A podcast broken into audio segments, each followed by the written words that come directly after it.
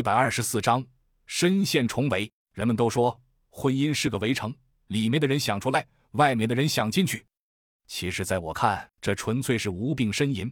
真正的围城，就是那种围得像铁桶，谁都绝对不想进去。一旦进去了，那就说什么，哪怕拼了命也要出来的地方。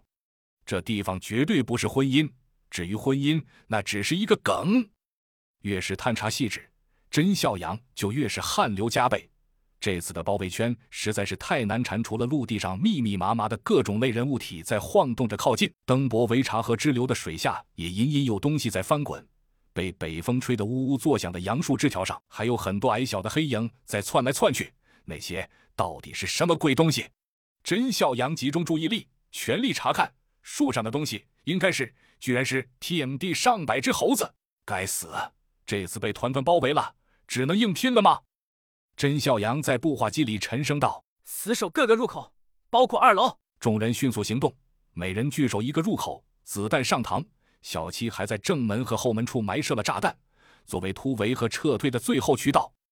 甄孝阳回头看着安德里亚，这个帝国女人耸了耸肩道：“我想这只是个意外。”甄孝阳注视他两秒钟道：“可以让我们全军覆没的意外。”安德里亚在黑暗中感觉自己脸颊在发烧，却不知道怎么反驳。他努力的一突然在步话机里问道：“马库斯，刚才让你销毁的食物残余，你怎么处理了？”不大一会儿。马库斯迟疑的声音断断续续的传来：“呃，您是说那些废弃物？我，嗯，扔掉了。”安德里亚隐隐觉得问题就出在这里，追问道：“扔在了哪里？”马库斯估计意识到问题所在，声音有些颤抖：“扔到前边的小树林里了。”安德里亚沉默了。甄笑阳问道：“什么垃圾？”安德里亚斜斜的低着头，很难看得到。兔子的毛皮和内脏，你们到达之前，我们偶尔抓到的。抱歉。说到这里。这个骄傲的女人抬起了头，正视着甄笑阳。她并不想逃避责任。二姐接口道：“这个屋子有地窖吗？”聪明的女人知道，此时弄清楚原因就足够了。追究责任是完全没有意义的事，于是开始主动寻求出路。安德里亚愣了一下，随即道：“有的，有一个不算小的冷藏库房，就在地下。”甄笑阳道：“很好，有救了。”说着，感激的看了二姐一眼。